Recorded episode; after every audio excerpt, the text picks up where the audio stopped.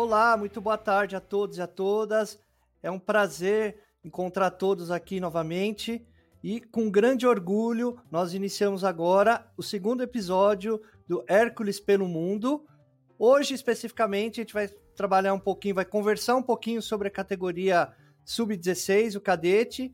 E para isso eu tenho o prazer e o privilégio de chamar o nosso técnico, né, o técnico do Hércules do Sub-16 Cadete, o Guilherme Borim. Tudo bem, Gui? Boa tarde. Boa tarde, Rodinei. Tudo bem? Boa tarde a todos, todas.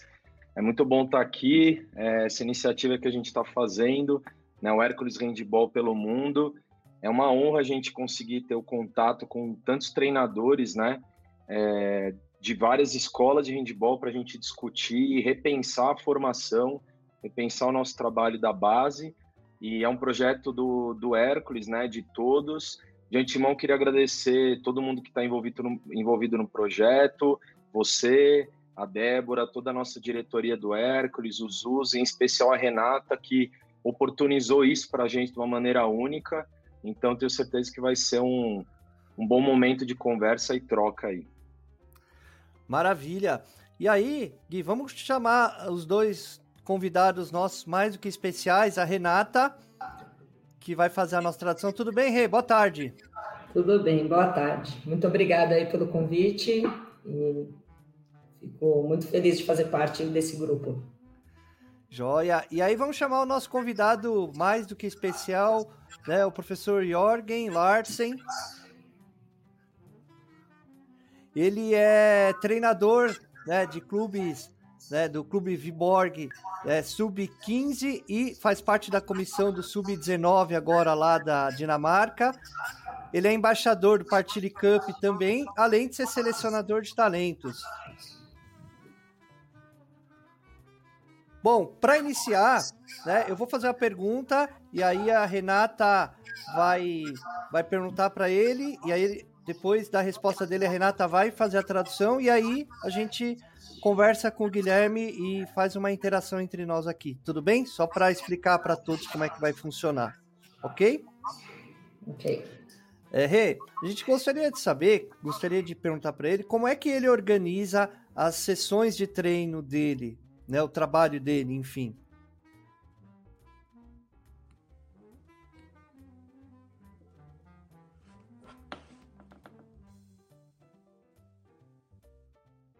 Yes. Yes, in uh, I guess you he also already asked me, Renata, right?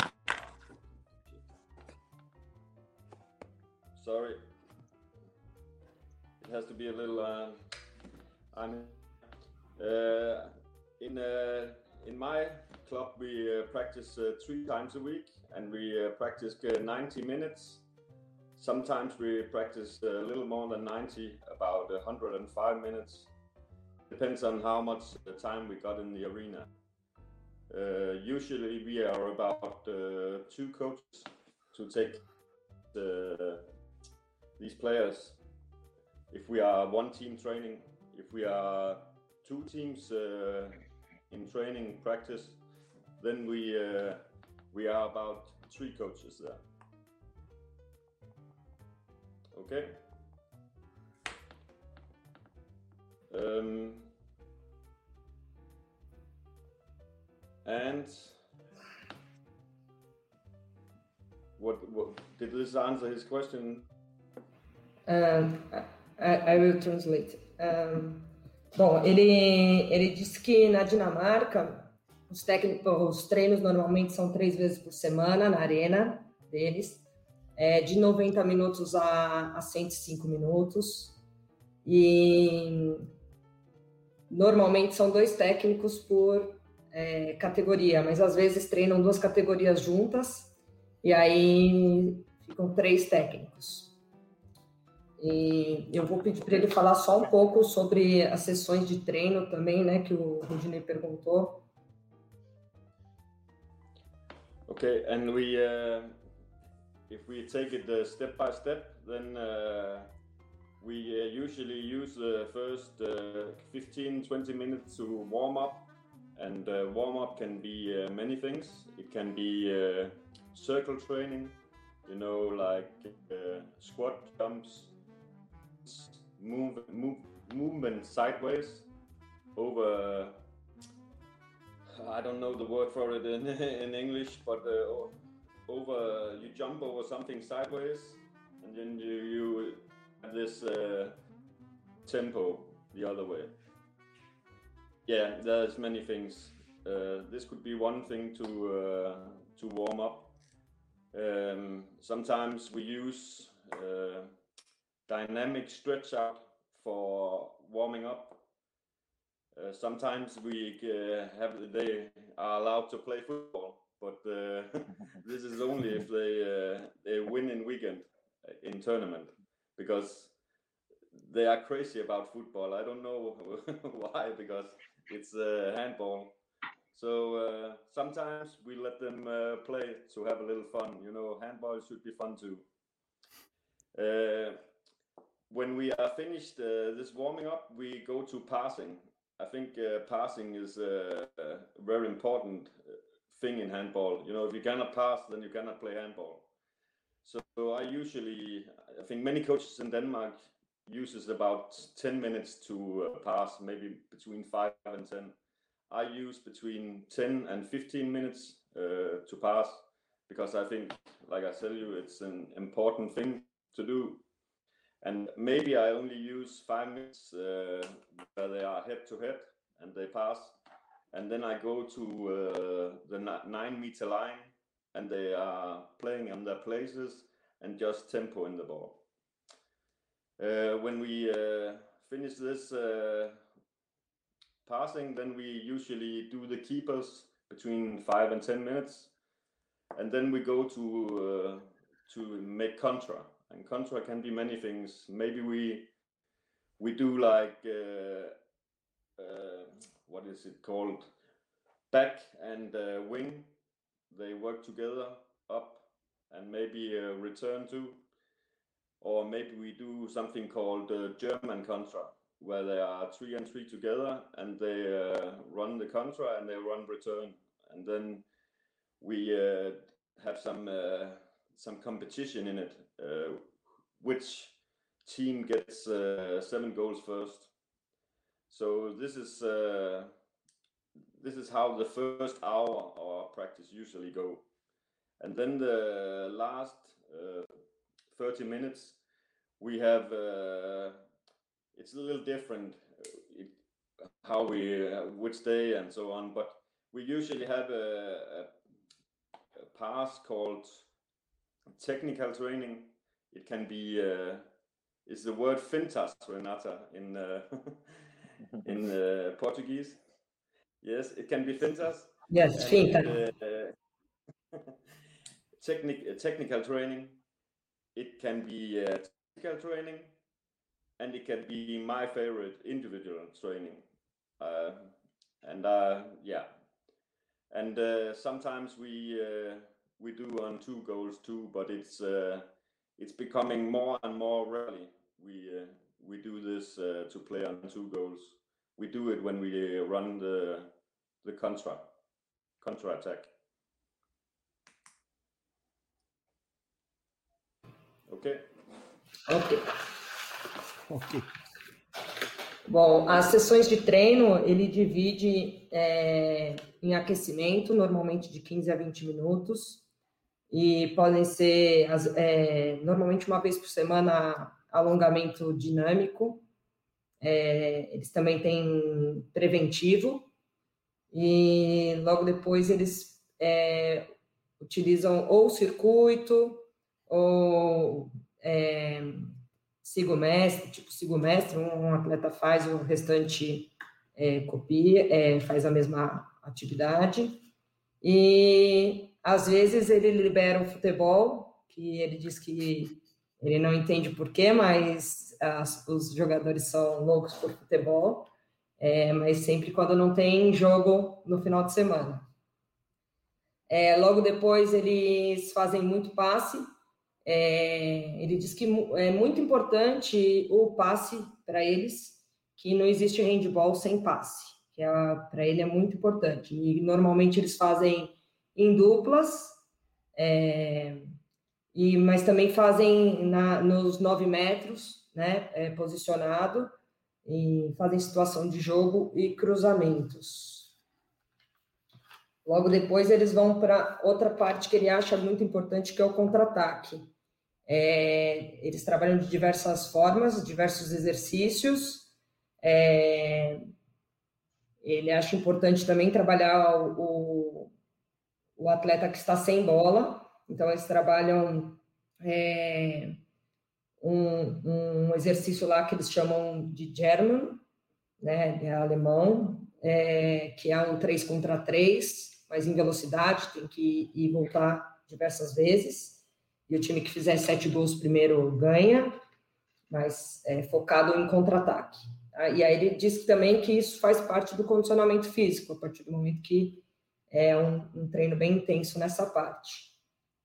E para finalizar, eles cada vez da semana eles definem o que eles vão fazer. Se vai ser um treino mais técnico, se vai ser um treino é, em postos específicos, ou se vai ser um treino mais tático, a, a parte final. Né? E aí eles é, selecionam com antecedência e eles gostam muito de fintas, trabalhar as fintas, é, as movimentações e é, muito gostam muito de um contra um, de, de duelos de um contra um. Ok, Gui, como é que você vê né, a forma como eles organizam lá, né, especificamente na base, e a forma como você normalmente organiza os seus treinos? Então, é muito, muito importante né, a, a fala dele para nós, porque realmente o, existem algumas coisas que são inatas ao handball que a gente tem que valorizar sempre, né?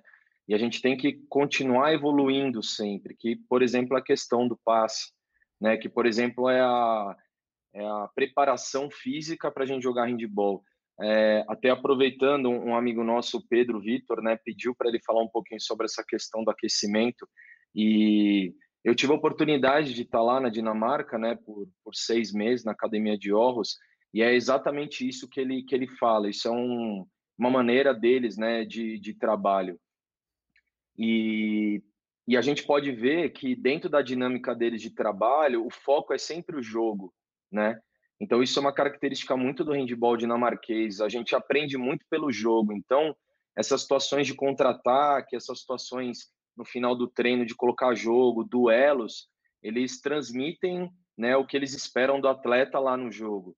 E a gente no Hércules, a gente incorpora um pouco isso, porque a gente trabalha muito em função das fases do jogo, né? O nosso planejamento, ele é focado e construído dentro das fases do jogo, porque a gente acredita que os atletas, quando eles dominam o entendimento do jogo, eles vão conseguir executar o que a gente espera tecnicamente, taticamente.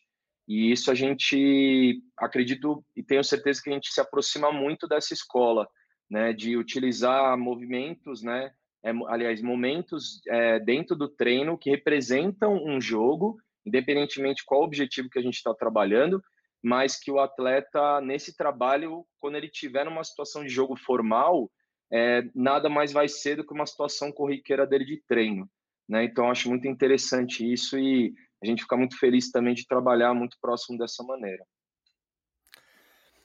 Joia.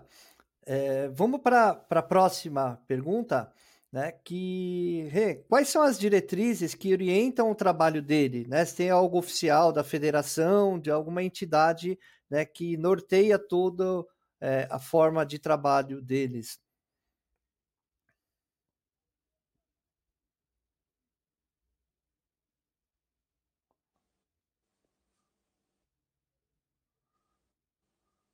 Yes.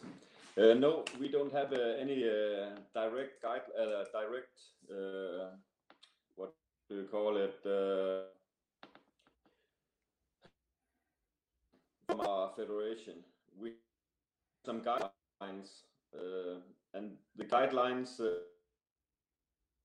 we have is called 25, 25.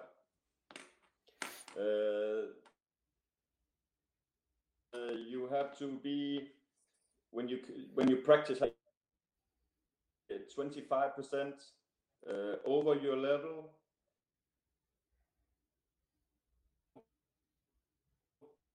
and 25% uh, under your level.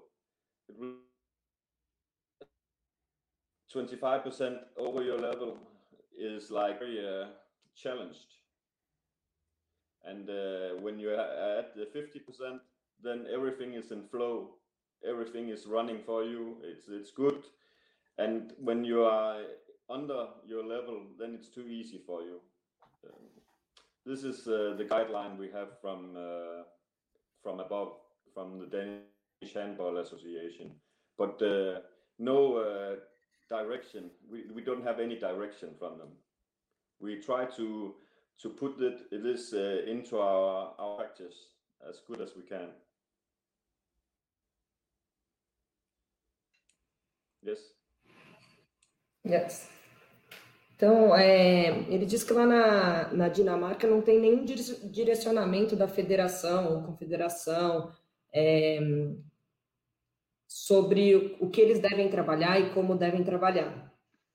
Mas que eles têm um, um, uma, um algo a seguir que a federação pede, que é, é você trabalhar sempre nas suas atividades, nos seus treinos, 25% acima do, do nível que você acha. Então, como que você são é, desafios ele quer, coisas que fiquem difícil para, para os atletas fazerem.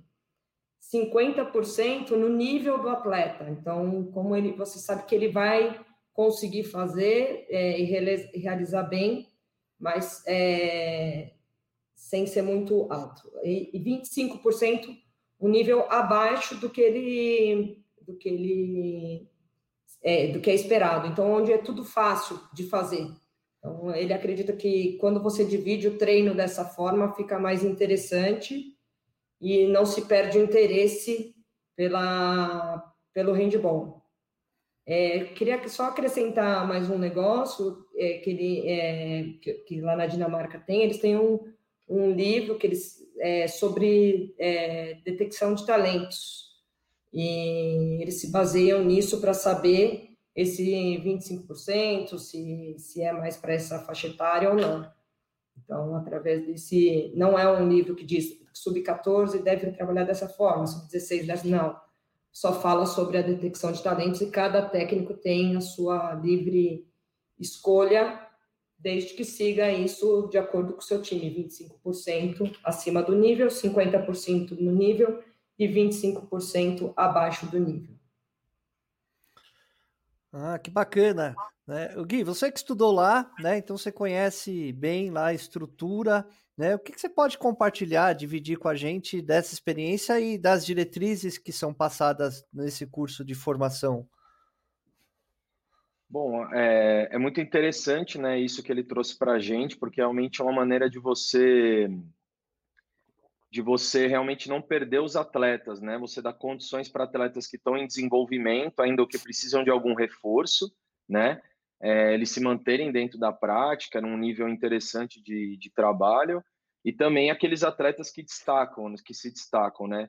Às vezes a gente fica muito preocupado em subir alguns degraus, né? Mas dependendo do nível que a sua, a sua equipe tem, é, nessa composição, como, como ele disse, que tem liberdade de trabalho, você pode trabalhar da maneira, na, da maneira que você entender.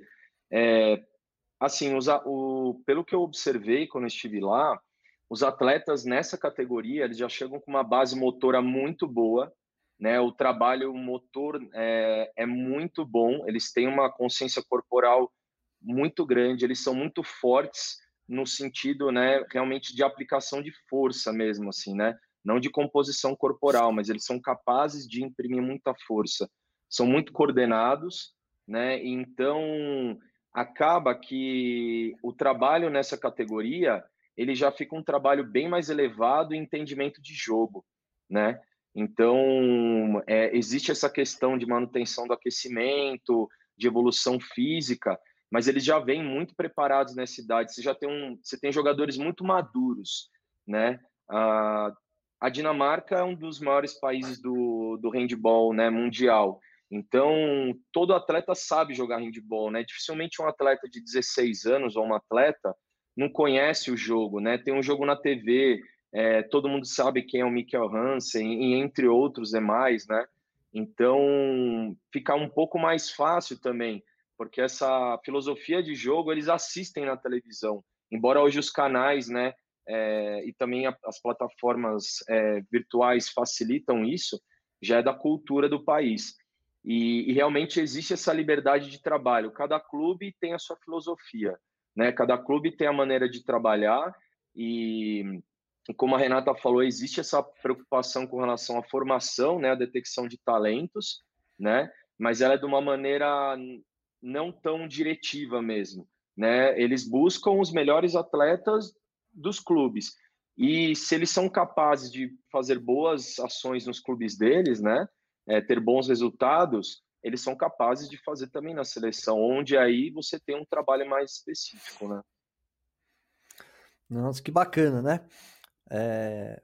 Vamos seguindo aqui. A gente gostaria de saber, Rê, é, como que é, é, contar né, a forma dinamarquesa de jogar, sabe? O DNA deles, porque se a gente analisar os últimos resultados, né, é, sempre tem um país nórdico ali entre os primeiros, né? E a Dinamarca tem uma tradição muito grande, tanto masculino quanto feminino, né? Então a gente gostaria que ele comentasse um pouquinho como que é essa forma, né? Esse DNA dinamarquês de jogar.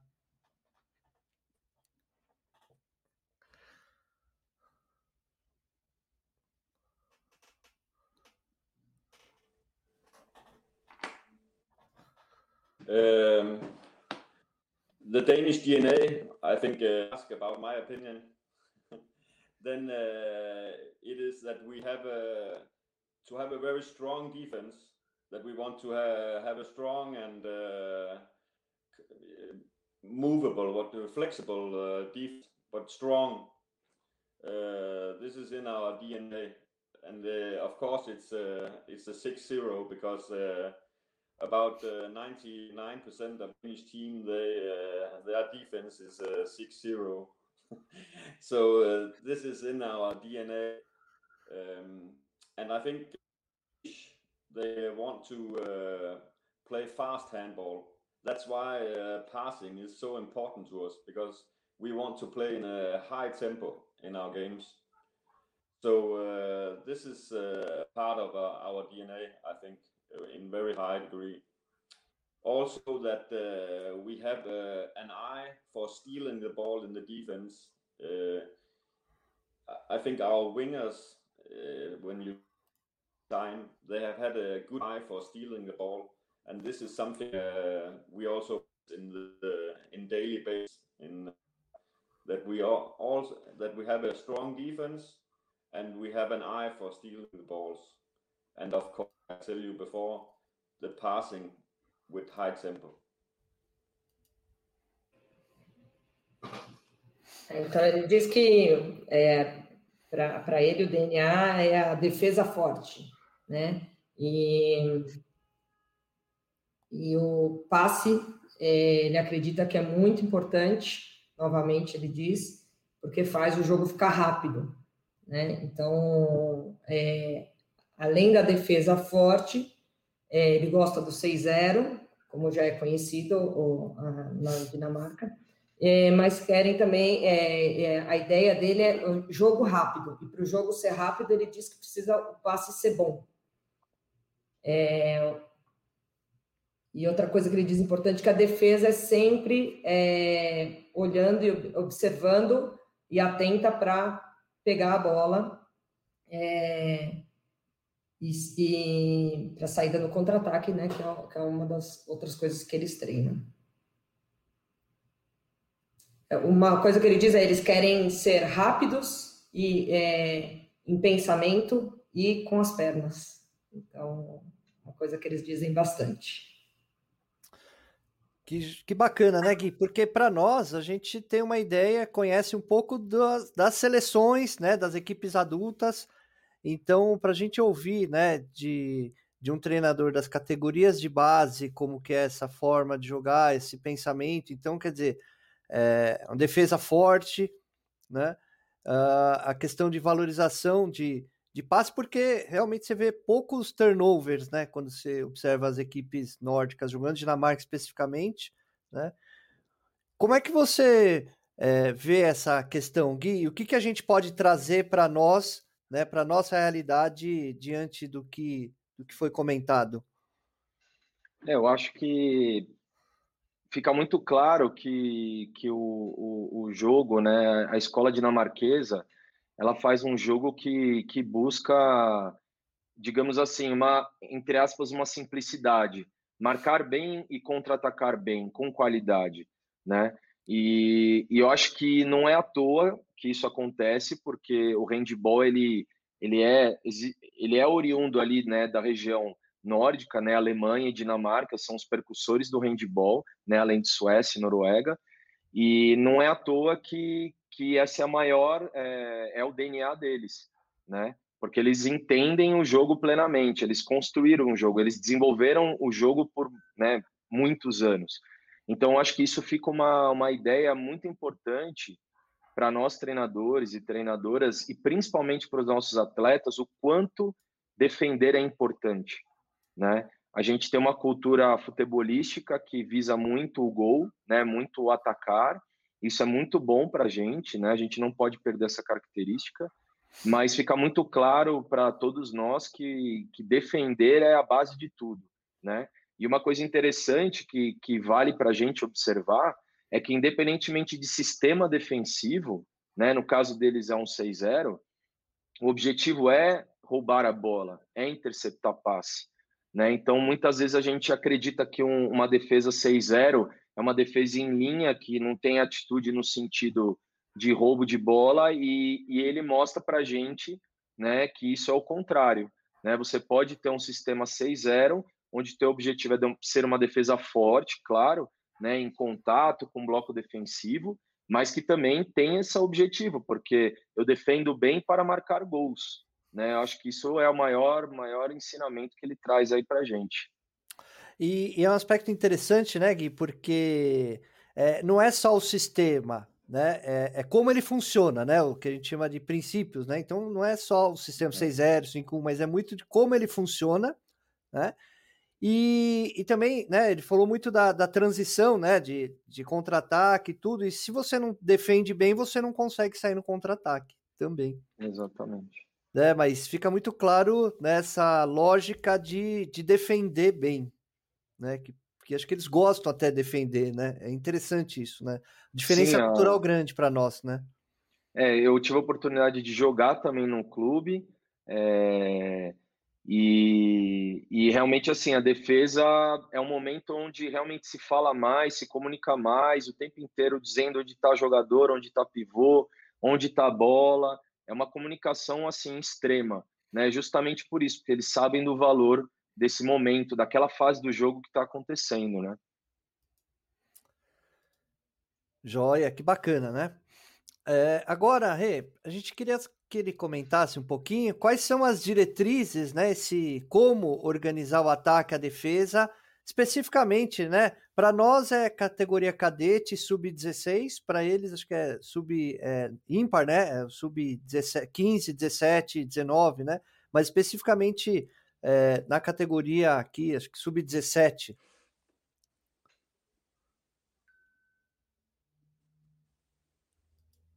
I'm I'm sorry if I'm a little late, but I have a lot of interference here. So, uh, in in my opinion, the you ask about both attack or defense. Answer that, Renata. Yes. Both. Uh, in both. attack, the both best system to uh, go in attack. I yes. Think, yes. I cannot I cannot give you uh, an answer to that because I think you need to uh, see what players you have because uh, if you have a lot of small, uh, fast players, then uh, you maybe have one system. If you have a lot of good, what do you, what do you call it, heavy shots from behind, then you maybe you go with another system. So it's, I think it's it's up to the coach what kind of uh, material he have in the players uh, about attacking. That was the short answer.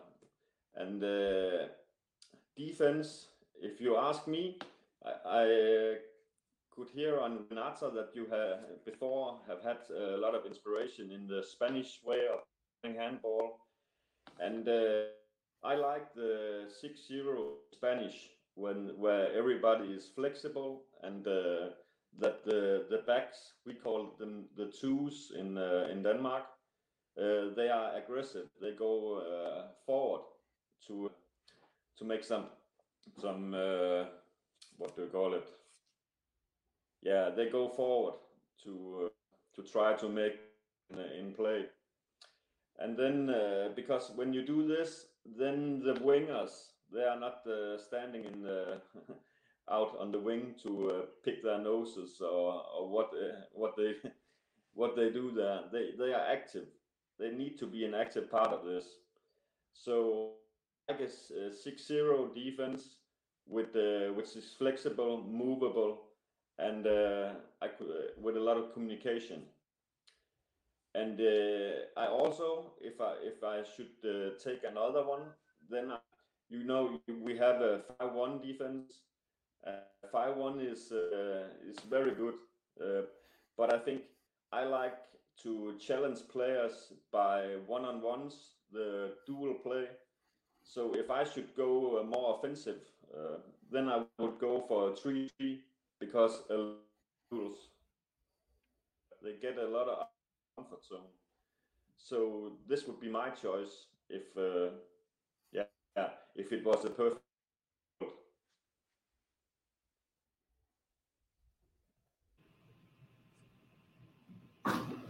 Ok.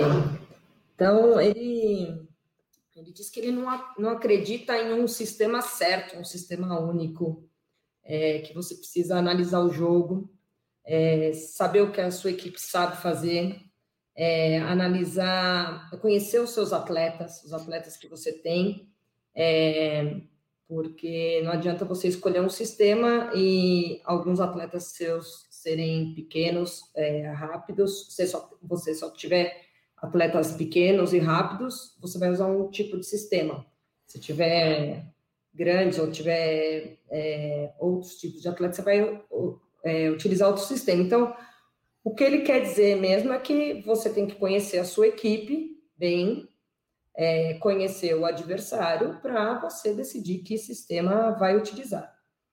Né? Mas que ele, se ele tiver que, que eu, assim, se ele fosse escolher o melhor, o melhor sistema defensivo para ele, é, ele gosta muito da, de uma, da defesa 6-0 e que ele admira a, a, da, a defesa da, da Espanha, é, que é mais flexível tem mais movimentação. Então, você pode fazer é, diferentes movimentações. É, e os segundos defensores, eles jogam de uma maneira mais agressiva, é, com bastante profundidade, e isso acaba fazendo com que os primeiros defensores tenham que estar muito atentos em todos os momentos. É, o fato de você ter um segundo defensor bem agressivo, que joga com profundidade, com bastante altura, faz com que esse primeiro defensor não, não durma, né? Não fique é, sem é, tranquilão lá, né? Ele, é, ele tem um papel importante em ficar muito atento para algum tipo de ação ofensiva que vai acontecer é, contra essa defesa. É, e ele diz também que ele gosta muito é, do 3-3, mas é porque ele gosta muito de duelos de um contra um. E, e o 3.3 ajuda na comunicação, que tem que ser muito boa. E você, no 3.3, estará preparando melhor os seus atletas. É, mas é, ele não utiliza muito o 3.3, mas ele acha muito bom como uma forma de preparação é, dos atletas. Ah, Gui, faltou Oi. só mais uma coisinha. Ele fala que a marcação 5-1 também é muito boa, mas que ele prefere o 6-0. O Gui, é interessante né, ele comentar porque não é o jogador que se adequa ao sistema, é o contrário. Né? Então, esse foi um ponto inicial que ele destacou, que eu acho que é importante, né? A uhum. gente destacar isso, né? Como é que você vê isso? É, eu acho que é, que é muito importante esse, principalmente o treinador, ele tem que ser hábil, né? De, de identificar o que ele tem em mãos, né? E essa liberdade que o treinador ele pode ter dentro do seu trabalho do dia a dia é, é muito importante para que ele possa desenvolver o máximo possível os atletas, né? Então, é, eu acho que a gente não tem que ficar necessariamente é, refém de um sistema, né, independentemente de qualquer coisa, mas a gente tem que dar ferramentas para esses atletas e aí a gente fazer essa, essa caracterização para o dia a dia. Né? Por exemplo, no Hércules, a gente não necessariamente segue um tipo de sistema, né? a gente tem é, sistemas variados onde a gente trabalha, então 6.0, 5.1, 5.1 com uma ideia mais de 3.2.1, é, a gente também tem o trabalho de 3-3, então assim a gente acredita muito que os atletas têm que passar por esses sistemas, né? E a gente tenta dar o maior número de ferramentas para eles, para que eles possam se adequar dentro do nosso clube, né? Ou fora do nosso clube, ou numa seleção brasileira, enfim, ou em outros lugares. E, e é muito importante o treinador ter essa, essa tranquilidade de trabalho para que ele possa fazer o seu atleta render mais ainda, né? Ter os, os, os resultados que ele, que ele busca, né? Tanto individualmente quanto coletivamente. E você vê quando ele comenta que ele é, da atuação do segundo com muita profundidade, então isso tem o primeiro tem que estar tá muito esperto também, então ele destaca a atuação do primeiro, né? Que às vezes quando né, você tem alguém que às vezes não marca tão bem, você coloca para marcar em primeiro, então quer dizer, isso já não. Essa filosofia não serve, né? Porque eles falam que você tem que, tem que aprender a marcar, tem que gostar de marcar, inclusive o primeiro, né? Então não tem essa questão de ser né, uma adaptação que às vezes né, se faz, né? Sim, é, é, é uma característica muito clara deles. É, eu lembro quando eu estava lá e eles sempre falavam assim: é, o jogador não pode pensar, né? O jogador que tem a bola em mãos, ele não pode pensar. Então, a ideia deles é sempre ser uma defesa ativa, né? Eu pressiono sempre o jogador, sempre ativo, né? É, para que ele cometa o, os erros, né? E, e, eu acho que isso é muito, muito claro também para a gente aqui no clube, né? A gente, em nenhum momento, a gente mostra, fala para os atletas que a gente tem que esperar o ataque criar algo, mas a gente gerar dificuldade. Né? Então é uma coisa muito interessante para nós de comparação. E aí, Gui, para encerrar, né, finalizar essa, essa fala dele, porque eu achei interessante, você viu que ele comentou que ele gosta, né, ele admira a defesa espanhola, né, e, e eles marcam de uma forma diferente, mas não quer dizer que, né, que se, então, pelo que eu entendi, nem eles acham que o 6-0, embora eles optem, seja o melhor, tanto que ele gosta, né, admira a defesa espanhola, gosta de 3-3, então é interessante isso mesmo, né? Sim, é, eu acho que a, os dinamarqueses eles respeitam muito a escola espanhola e também a croata, né? Então eles transferem isso para lá. O clube que eu que eu é, cheguei a jogar, fiz alguns testes que era o Skovbakken, eles eles marcavam 3-2-1, né? Então, eu acho que isso é muito bom e é muito legal a gente saber porque a gente aqui no Brasil a gente tem essa característica também, né? A gente tem essa proximidade muito com esse modelo espanhol e a gente tem também, né, nos últimos anos, modelos da seleção também. E, e o melhor ainda que eu acho, que é o que a gente tem feito, a gente tem se cobrado bastante, nós, comissão técnica no Hércules, é pegar a melhor coisa de todas as escolas que a gente já teve contato, que a gente né, procura, que a gente estuda e tentar trazer isso para o clube. Né? Então, eles terem elementos, diversos elementos, que ali a gente vai construir o nosso próprio DNA também, dentro da nossa rotina, do nosso planejamento. É muito bacana, muito bacana mesmo. Né? Agora, Renata, a gente gostaria de, de saber dele como que ele entende, né? Como que é a preparação dos atletas, né? Já visando a próxima categoria, né? No nosso caso aqui, o juvenil.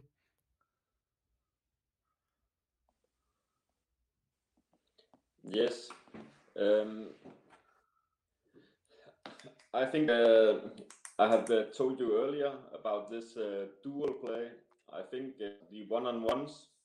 I think uh, at the end of the season, the players should be able to understand the this about winning a duel, winning the one-on-one, and uh, what what can I do? Have I have the defense? Have I pulled the the next to the one so we can make a cross?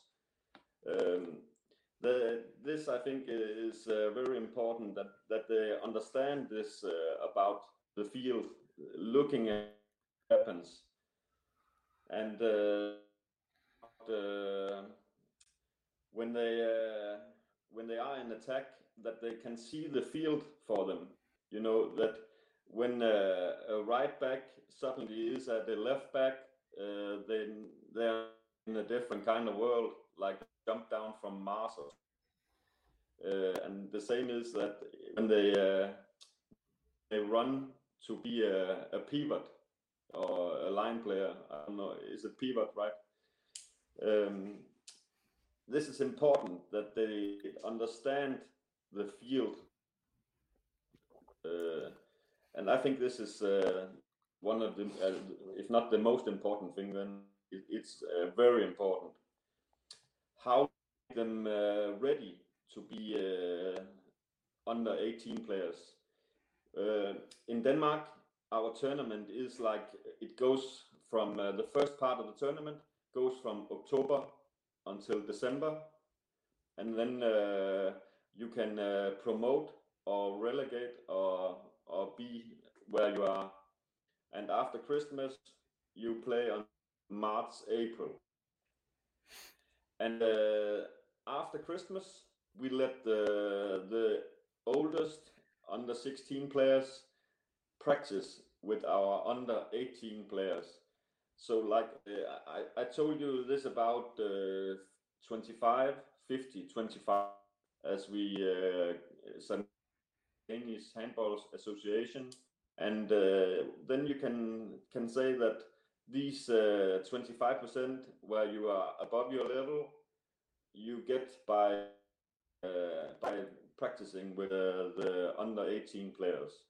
And I think this is uh, an important thing to do uh, to let them, yeah, sm smell the under 18s just so they don't get a shock when they come and this is uh, what we do.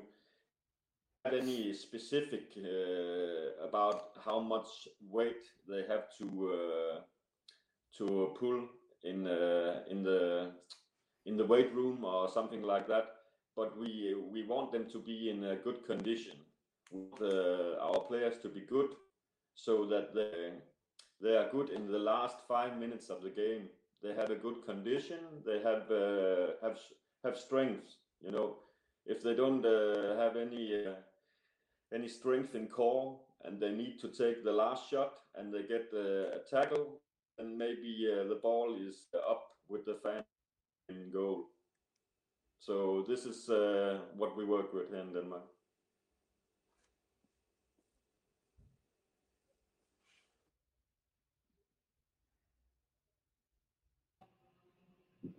Aqui agora ele caprichou, hein?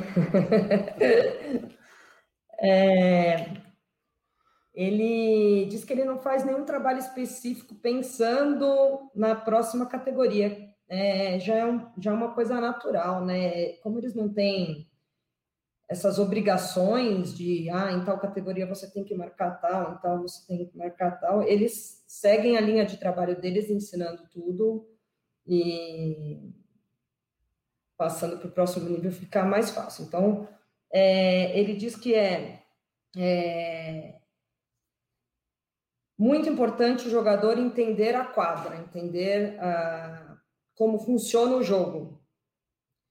É, quando ele deve fazer cruzamento, é, quando que os pontas devem se movimentar, é, saber utilizar o pivô, é,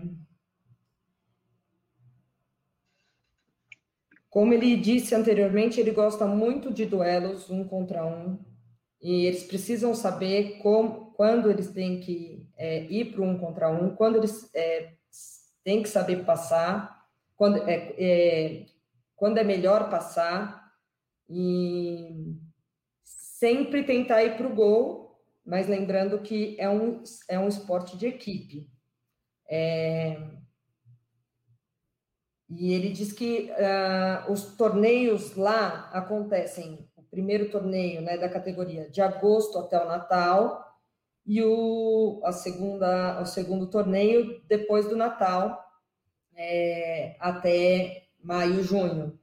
Então, que quando esses atletas vão mudar de categoria, é, logo depois do Natal, eles começam a treinar uma vez por semana com a categoria de cima. E isso é, entra naqueles 25% que ele falou logo no começo, que são os 25% acima do seu nível. Então, quando eles estão mudando de categoria, eles focam é, naqueles 25% que ele tinha falado. E ele diz que é muito importante nessa categoria, como o Gui já havia comentado também, que o condicionamento físico esteja muito bom, porque ele diz que principalmente nos cinco minutos finais do, do jogo é um momento muito importante. Se o atleta não tiver em boas condições é, físicas, é o arremesso não vai sair do jeito que é para sair, nem as movimentações, e pode se perder um jogo por não ter um bom condicionamento físico. Acredito que foi isso, que ele falou bastante. Nossa, muita, muita coisa, né? A gente, é, né, Gate, vai tentando ouvir, eu vou tentando entender também, não tem essa fluência, mas é, é muita coisa. Imagino a Renata tá, tá bem, bem concentrada, porque senão a gente se perde uhum. aqui, né? Uhum. Mas vamos lá. É, o Gui, você viu, ele falou que é uma transição natural, né? E que é muito importante para os atletas entenderem como funciona o jogo, né? E isso acho que ficou muito claro em várias vezes, não só nessa resposta, mas em outras anteriores também, né? É, eu acho que isso mostra pra gente, assim, ele tem falado bastante da questão do contra um e do duelo, né? E o jogo de handball, ele é um grande duelo, na verdade, né, por essência. Mas uma coisa muito interessante que eu acho que é, é importante, né, que ele falou, que embora o jogo seja né, de duelo, de um contra um em que tem as fintas, enfim, é, eles dão muito valor para o pensamento estratégico. O jogo de handball ele é estratégico, né? Ele é focado aí na, na tática individual, na tática coletiva. Quando ele fala de entender o campo de jogo, né, entender os espaços, entender o posicionamento, entender onde está o pivô, o que, que eu tenho que fazer nessas situações. Então mostra para gente é, que essa questão técnica é importante, né? O, a evolução do duelo ela tem que ser constante e ser cada vez mais melhorada, mas principalmente o pensamento, o pensamento estratégico, tático é o mais importante e é fundamental para o jogo acontecer. São as tomadas de decisão, né? E, e é, é, bem legal ouvir isso, porque quando a gente aqui a gente planeja em função das fases do jogo, a gente faz perguntas para os atletas, né? Então, o como, o quando, o porquê, para quê, você está é, influenciando o atleta a desenvolver esse pensamento. Né? Quando a, o atleta ele começa a desenvolver esse pensamento estratégico-tático, a técnica ela vira um facilitador. Né? Porque quando você tem a técnica bem apurada e você não sabe como usar ela ou, ou em que momentos usar, né? A gente às vezes tem um atleta que ele acaba não executando o que ele poderia no potencial dele. Então é muito bom ver isso é, dessa é, dessa importância que eles colocam para essa para esse pensamento estratégico tático e conhecimento do jogo de uma maneira geral, né? Exato, eu achei, é, acho que ficou muito claro essa questão do quando, né? Quando ele tem que saber já quando fazer, e aí tem tudo a ver, né? É, com a forma de treinar, né? Que aí é o que você falou, é o quando, o porquê, o para quê, né? Porque aí é, não é mais, já foi a época que era só o como, né? O, né? Ou o que você vai fazer e como você vai fazer, né? Então, o quando, o porquê, acaba ganhando importância muito grande e conforme vai aumentando, né? Vai subindo a categoria, né? Isso parece que tem até para ser praticamente natural, pelo que ele comentou, né?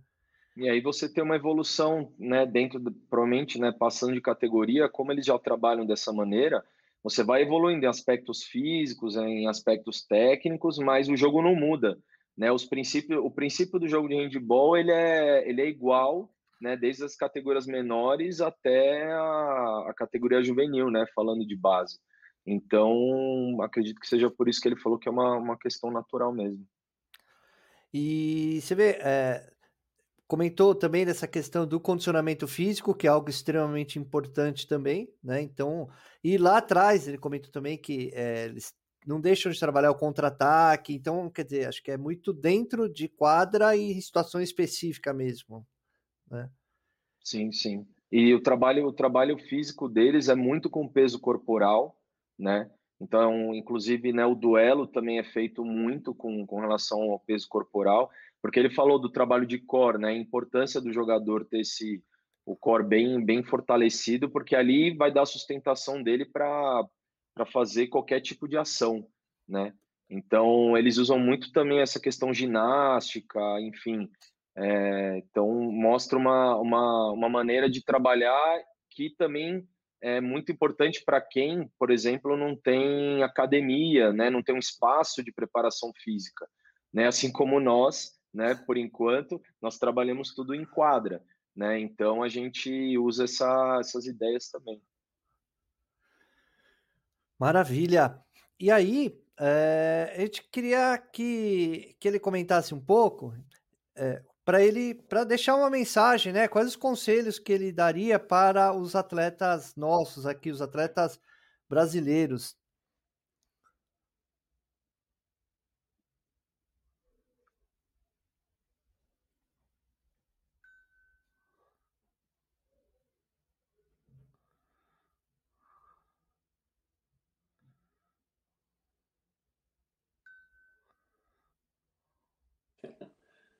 Ah. Okay, can you hear me? Can you hear me now? Yes. Okay, good. Uh, my best advice for the handball players of Brazil is to uh, to have fun but be ambitious at the same time. It's important to have fun uh, so you don't get tired of playing handball when you are 21, 20, 21. Uh, you have to it, ha, it has to be fun uh, for for the players. And uh, so but be ambitious at the same time. You uh, the handball can be so nice uh, uh, in the in the world. You can have when you go to study in another city or what you do then handball can can give you this team if you go like from sao paulo to another city to study and you need new friends and so on then it's a good uh, way of learning new uh, new people when you play handball. So this has to be fun at the same time but I, like i tell you amb- ambition is a very good thing. This uh, this i think. And then uh, play handball uh, like not not only in the arena, play beach handball, play street handball, play on grass. Uh, in Denmark, we have a oh I don't know uh, a search or what is it called? Uh, somebody is, is seeking information about the players and so on, and they they say that the players get stimulated by playing in on different uh, in different venues like when they play on in sand, in arena, and playing playing on grass. This is uh, this this does this that they keep them in the sports and they think interesting. But my biggest advice uh, for you to tell that the, the handball players is that it has to be fun, but they also have to be ambitious.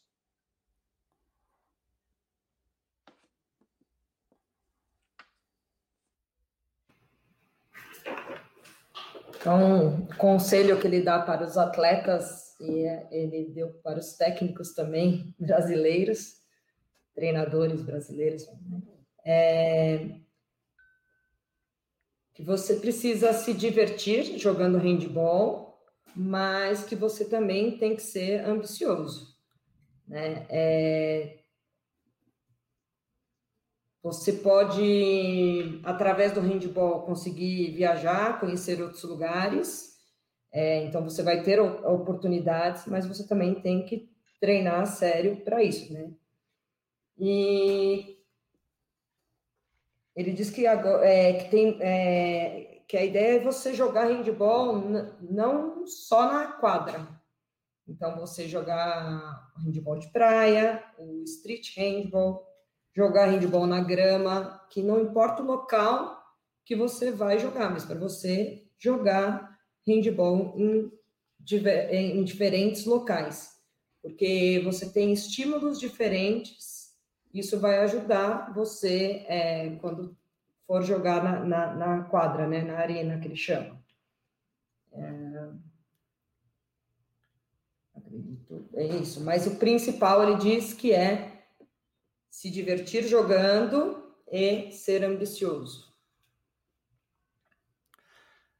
É, o Gui, uh, olha só, né, ele fala para se divertir, né? Porque não é algo é, tão simples assim, né? Você ser atleta, né? É, às vezes você tem que abrir mão de algumas coisas, né? Para você poder se dedicar. Mas ele sempre fala dessa questão da diversão e também né, você ter vivências diferentes também, porque isso vai ajudar também, né? E eu acho que é, é interessante, né, quando ele fala diversão, mas também, né, ter a meta de atleta, né, ter aquela, aquela cabeça de atleta. É, então, é muito legal ouvir isso, porque a, a gente aqui, né, do Hércules já faz há um bom tempo o campeonato de Barra Bonita, né, onde os atletas eles vão para uma situação diferente na época de férias, né, para jogar tanto na areia quanto na quadra. É, tem atletas nossos que a gente sabe que jogam, né, fora, é, jogam né, próximo de casa. A gente vê alguns atletas que às vezes mandam vídeo para a gente, né, de, de movimentos que eles fizeram, de finalização numa quadra sozinhos também. Então, claro, né, a gente está num momento de pandemia, óbvio, né, a gente não pode esse tipo de situação agora, mas é, é muito bom assim a gente estimular o atleta a se divertir com o handball, que é, o que ele mostra para a gente é que na verdade que o handball se transforma numa cultura popular, né? Então que você tendo ali, né, um espaço que você possa jogar handball, né? É, você possa ir com os amigos, brincar, se divertir, criar coisas novas e estar tá sempre em prática, né? Quanto mais a gente praticar, né, quanto maior assim a vivência, né, na, no handball, a gente vai trazer isso para a quadra, né? Então acho que é uma, uma, uma ideia muito importante e que tem que ser muito estimulada assim por nós e também os, os atletas. Outra coisa que, que me chamou a atenção, ele falar dessa questão de, das oportunidades que o handball proporciona, né? As viagens. Então, eu tive a oportunidade de viajar né? Fui para Teramo, você foi para Partilhe, né? A gente tem esse né, essa condição, né, até junto com a Renata, de levar os atletas para Partilhe, de fazer esses torneios na Europa e é, todo mundo volta muito diferente, né? Acho que né, o legado que uma viagem dessa deixa, né? E tem outras pessoas que têm essa oportunidade, então é algo que fica, acho que para a vida inteira dos atletas, né? Não, com certeza. A minha primeira, primeira viagem para a Europa para jogar handball em partilha foi quando eu tinha 15 anos, né? E alguns né, do Hércules também participaram como atleta, e a gente sabe quanto é importante isso para a formação do atleta, por isso que a gente também faz essas viagens, né? E, e é um mundo à parte, realmente lá você tem um, uma noção do que realmente é o handball, do, né? Num, num, em países que têm a cultura do esporte, é, você conhece culturas totalmente diferentes, né? Por exemplo, em Partilha Cup são mais de 80 países que, que participam, né, desse torneio e você volta realmente com outra com outro olhar, não só na questão pessoal, enfim, de formação, mas no jogo também. Né? Você se, se adapta, você vai se adaptar mais, você se adequa ao jogo de lá, e aí você traz isso, né? Então, realmente muda mesmo o, o, totalmente o, o teu olhar sobre o, o jogo de handball, né? Eu acho que também a visão de mundo, né? Porque é, em se tratando de formação, né, de categorias de base, né, tem todo esse legado esportivo, mas sempre né, que nós vamos viajar, tem essa questão cultural, né, tem essa bagagem que a gente acaba deixando para os atletas também, porque tem os passeios culturais, né? Então, quer dizer, é uma formação para a vida também, né? Além das quadras que a gente comenta, né? Não, com certeza. Você ter contato com culturas diferentes, é, observar comportamentos diferentes, né? É, é muito, é, assim, é, é traz para a gente assim uma experiência muito grande. É, no caso, assim, a questão da educação, né, de uma maneira geral, global, que existe lá, tanto comigo e com o outro e com o espaço que eu estou, eu acho que muda, assim, você volta volta para o seu pro seu mundo, né? E você vê que você pode ser muito melhor dentro da sua comunidade. É, os países nórdicos eles têm muito isso, a questão da comunidade muito forte, né? Uma comunidade em, em, em círculos menores, né? Então, tanto que a atuação dos pais e da família, assim como a gente tenta trazer isso para a gente aqui no clube, é, é essencial. Todos os combinados que você vai fazer durante uma temporada, você faz com a família também. A família é participa participadora nesse sentido e ela oportuniza né, os atletas a continuar na prática, se envolver, né, ter é, é, um, digamos, um comprometimento grande, né, com a modalidade, mas também com a escola, com a formação pessoal, né, é, tanto que a gente sempre está falando com os meninos, a gente tem o, tem o Gil, né, que trabalha diretamente com a gente com relação a essa questão de, que é o nosso psicólogo, né, de, desse cuidado que com os meninos no dia a dia, na formação de, né, de caráter deles, de valores e também de projeto de vida acima de tudo na formação, é, o que eu imagino que seja mais importante, acredito, é, é, o projeto de vida que a gente vai embutir nesses atletas. Né? Se, ele, se ele é um atleta que ganha campeonatos, muito que bem, mas a gente não pode deixar nunca o projeto de vida, né, que construir com eles esse projeto de vida, porque a gente sabe que um dia eles vão continuar no handball ou não. Handball só vai ser um meio para eles de entrar na universidade, de se formar, de ter responsabilidade, né, de querer evoluir, de melhorar a condição de vida. Então, o projeto de vida para mim é, é, na formação é, é essencial. E para a gente dar esse projeto de esse projeto de vida ele ser construído, a gente precisa de continuidade, né? A gente precisa que um atleta fique com a gente anos, né? Porque em um ano a gente consegue transformar, a gente consegue transformar. A gente vê exemplos de atletas que mudam muito o comportamento, mas a gente sempre vai ver na formação tudo a médio e longo prazo, tanto na parte técnica, tática, física, mas principalmente também na parte pessoal. Né? Então é muito importante dar a esse atleta né, é, essa condição dele ficar muitos anos. A gente aqui no Hércules, a gente é, não manda atleta embora. Né? A gente, uma vez que ele entra no nosso grupo, a gente dá todas as condições. Se ele de repente passa por um momento difícil, a gente tem um suporte da psicologia, né, para ajudar a gente, mas a gente insiste muito que esse atleta ele complete todo o ciclo dele de formação, né, até os 18 anos, e que depois a gente fica tranquilo que a gente sabe que ele vai ter um, um, um caminho, ele vai ter, trilhar um caminho do bem, do esforço, né, e, e da evolução sempre.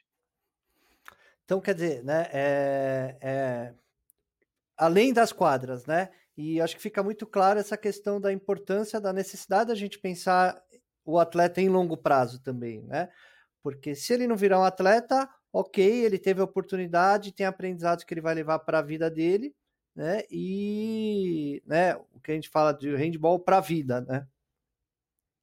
Sim, com certeza, com certeza.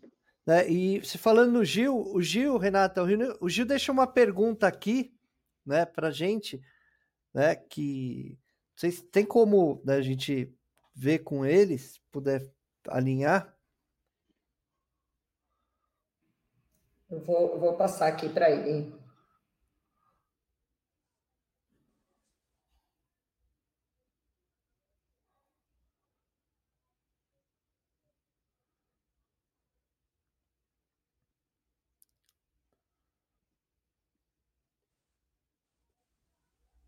Is it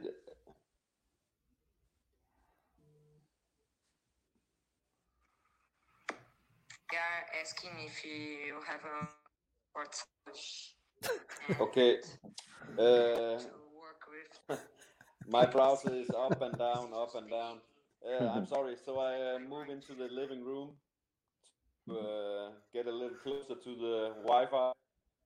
Um, we don't have any uh, sports uh, psychology in uh, in the club, not. Uh, but of course, uh, as one of the best handball clubs uh, on the women's side in senior, then they have somebody connected to them, and I think if we have one or two players who needs to go to one spot to this psychologist, then they uh, they can go. Uh, but we have uh, we have something called in school. They have something called elite class.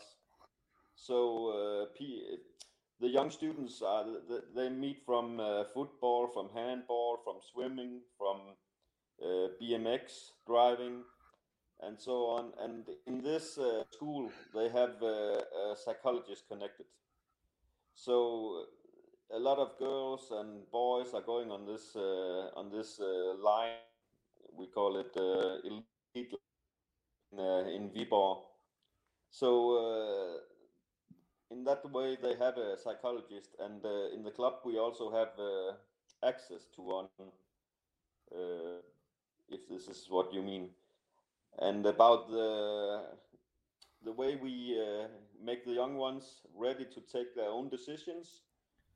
We uh, practice a lot of uh, three against four against three, and so that the attack always is in uh, are more than the defense, so they get used to taking their their own decisions. I, I don't believe in uh, systems like I told you before, because I think then you uh, lock them down and they only see this uh, for them. I, I like to guide them in the right direction. So I think you do this best by playing uh, four against three, three against two, or five against four, and and so on. And if you do it in uh, in counter attack, uh, let them be in uh, more attacking players. Then they can do it in tempo too. So uh, this is how we train them in in Denmark and in in the club I'm in.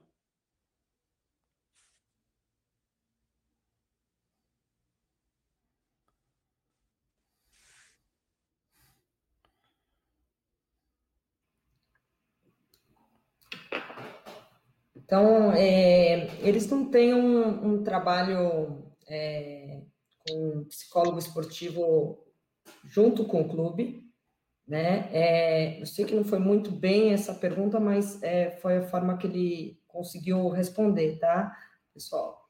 Então, é, e, mas eles têm uma coisa que é interessante, também achei interessante, que eles têm um, um, na escola os atletas de diversas é, modalidades, é, não só os do handball, eles têm esse elite class, né, é, onde eles fazem diversas atividades e é, tem um psicólogo esportivo que trabalha né, nesse momento com eles.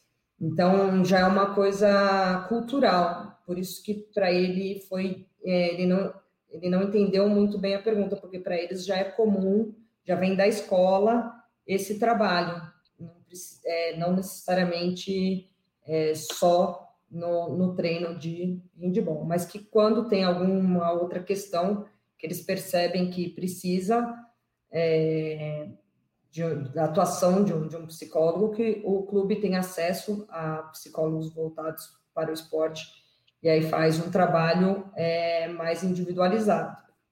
É, e para tomada de decisão, né, é, ele sempre usa trabalhos em superioridade numérica, 3 contra 2, 4 contra 3, é, e procura fazer isso também é, utilizando o contra-ataque, fazer isso aí, mas com o contra-ataque junto, que deixa um pouco mais. É, tem que tomar decisão mais rápido, né? Porque é, o tempo é, é reduzido, né? Para tomada de decisão. Então, é, e aí eles, é, ele coloca que eles é, têm que dar o melhor é, nesses momentos. Tá? Mas é, em nenhum momento ele diz que tem é, um trabalho específico para isso. Não, não é comum deles terem. Então, é, mas pelo que eu entendi também, é, tem um trabalho nessa escola já, né? Então é, já faz parte do cotidiano né? Esse trabalho com psicólogo. É Sim, é, é, já vem, é, já vem, já é cultural, né? Num, num, num acho que é diferente de, de, de nós, né? Na, na, escola eles já têm isso. Uh, what I, I just had one more thing, Renata. I wanted to say that's because uh, we train, we have a lot of mental training too.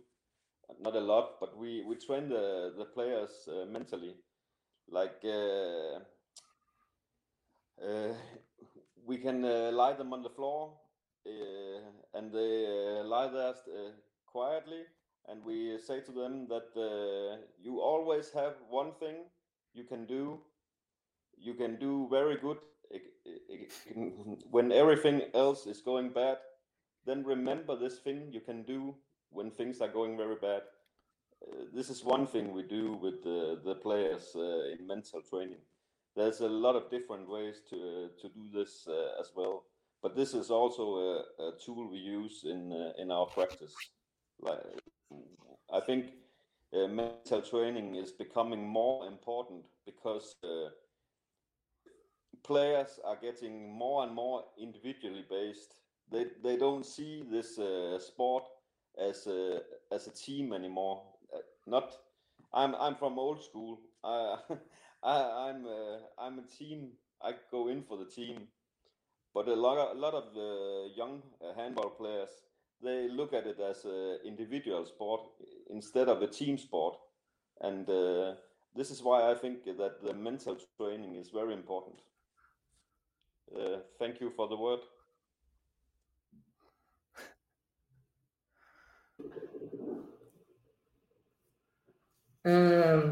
Bom, é, ele diz que também tem nos treinamentos lá agora o, é o treinamento mental. Então acaba entrando no que é, a gente tem aqui também em alguns locais.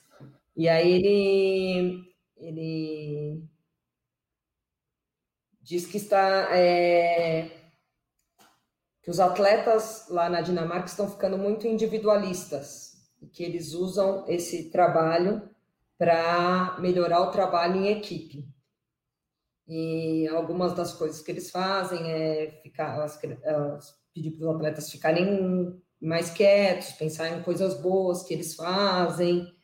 E, enfim, ele falou que esse é apenas um trabalho do que, um, do que eles realizam lá, mas que ele acha muito importante, ainda mais ele que é da escola, ele, ele falou que ele é old school, né? Que ele é da escola, que ele é antigo, é, acredito no, no antigo, mas e que isso vem para ajudar muito o trabalho em equipe, que ele acha muito importante. E aí, Gui, o que, que você comenta? Eu não vou te perguntar se você acha importante o trabalho né, que o Gil faz, que a gente venera ele praticamente, mas como é que você vê aí é, a relevância desse trabalho? Né?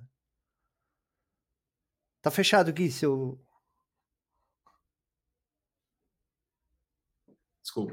É, uma coisa acho que é muito importante disso tudo e que, que eu vivenciei lá também e que eu aprendi também com treinadores aqui que eu, que eu tive, enfim, que me ensinaram a jogar handball, é que eles são muito observadores, assim.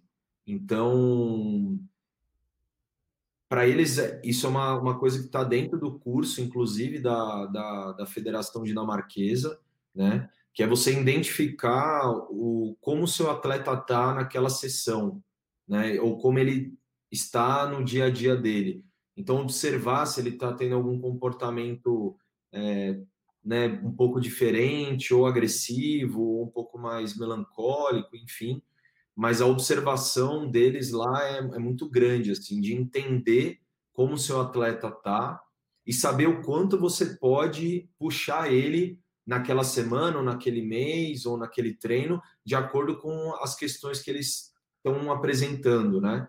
Então, isso é uma coisa que já vem da cultura deles também. Ele comentou da escola de, de Viborg.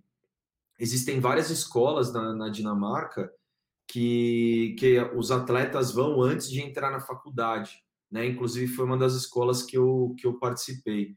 E lá você tem um momento que é durante seis meses, um ano, um ano e meio até, que você realmente é, entra em contato com você mesmo, na atualidade, no teu esporte, na tua vivência, né, nos teus valores ali. É um processo muito reflexivo, assim, eles dão muito espaço para o indivíduo lá ter esse poder de, de reflexão.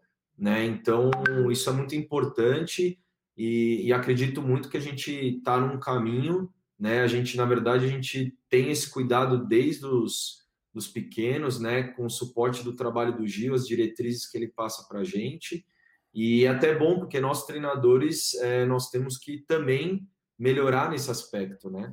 A gente tem que entender que o, que o atleta ele não é uma máquina ali que vai responder o tempo inteiro da mesma maneira, e a gente precisa ter esse olhar bem criterioso, bem cuidadoso, né? Com suporte e também tentar evoluir nessa parte, né?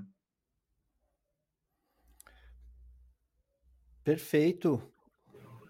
O, Rudney, ele, ele também falou agora para mim é, uma coisa que o Gui comentou, que é, é, ele põe que ao tratar indivíduos de forma igual, você acaba tratando de forma desigual.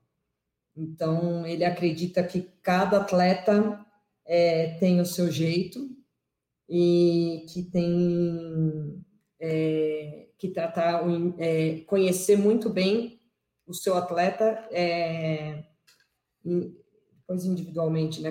Conhecer bem o atleta, para saber, então caiu exatamente como o, o Gui falou. Eles, eles se preocupam muito em saber tudo, é, conhecer bem esse atleta.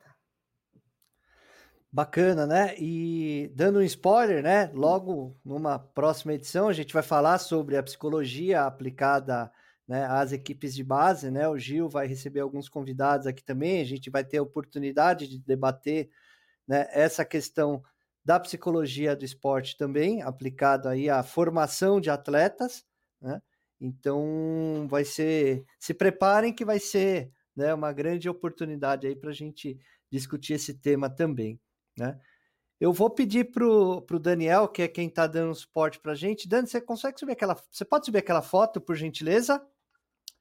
Uh, a gente está tá encaminhando para encerrar e a gente não pode citar, né, deixar de citar os nossos apoiadores, os nossos anjos aí que tornam possível o nosso trabalho aqui no Hércules, aqui né, no nosso evento. Então a gente faz né, uma menção toda especial aí para aqueles que acreditam no nosso trabalho, acreditam na nossa causa, acreditam que o esporte pode e transforma as vidas dos atletas, né? E que a gente trabalha assim para formar atletas, mas também a gente trabalha para formar né, pessoas melhores, para ter um caminho, para serem encaminhados aí para ter um, um, uma oportunidade, né, seja na escola, seja na faculdade.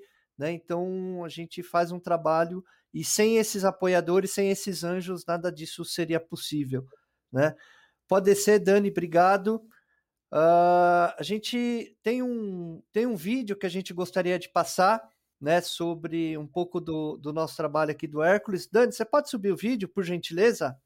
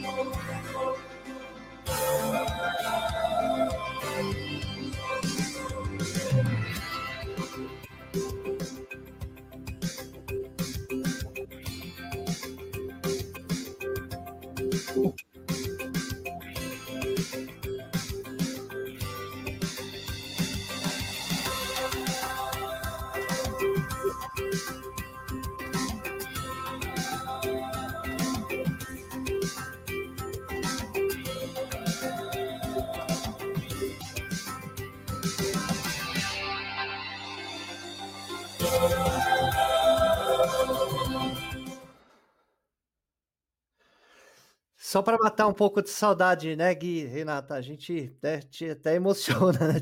Porque a gente não aguenta mais, né? É, a saudade de voltar para a quadra é muito grande, né? Então, esse, esse um pouquinho do nosso trabalho em 2020, né? Durante a pandemia também, né? E a gente queria agradecer, né, Gui? Primeiro, né, a Renata, porque não é fácil né, se manter concentrado, traduzir, fazer toda essa logística, né, gente? A preparação para hoje foi uma preparação intensa durante essa semana, né, Renata? Então a gente fica Sim. muito feliz pela parceria, muito obrigado por tudo, né? Acho que foi muito bacana a jeito que você conduziu aí hoje. Ah, obrigada, foi muito gostoso fazer e poder dar oportunidade para outros brasileiros, outros técnicos brasileiros, treinadores brasileiros conseguirem, treinadores e treinadoras, né? conseguirem é, sabe, conhecer um pouquinho do handball dinamarquês, é, ou saber algumas coisas diferentes. Eu também aprendi bastante esses dias.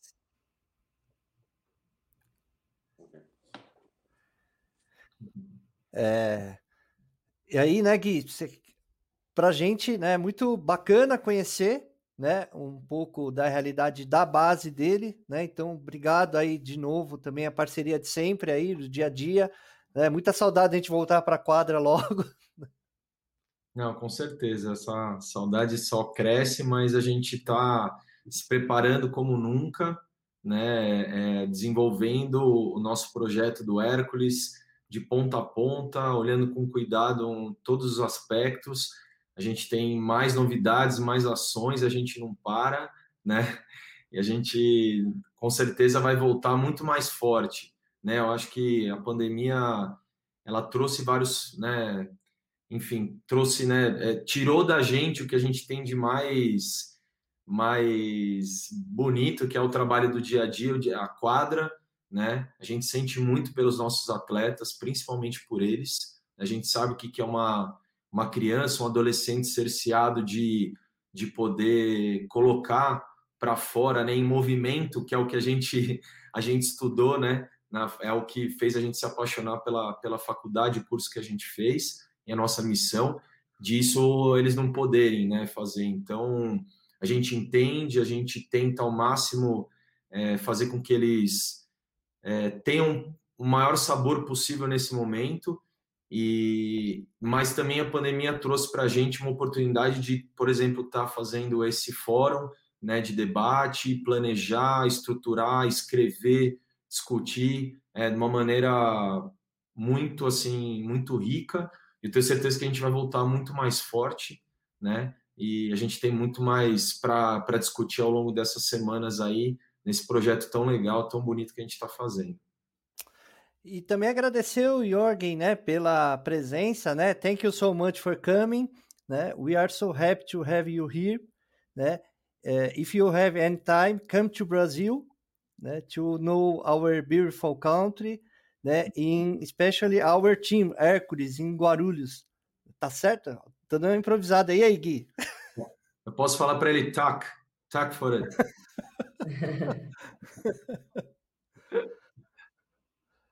né, aqui tem um, tem um recado aqui, né? Você viu, ó, o Pedro tá, é, tá mandando um recado para os US aqui, né?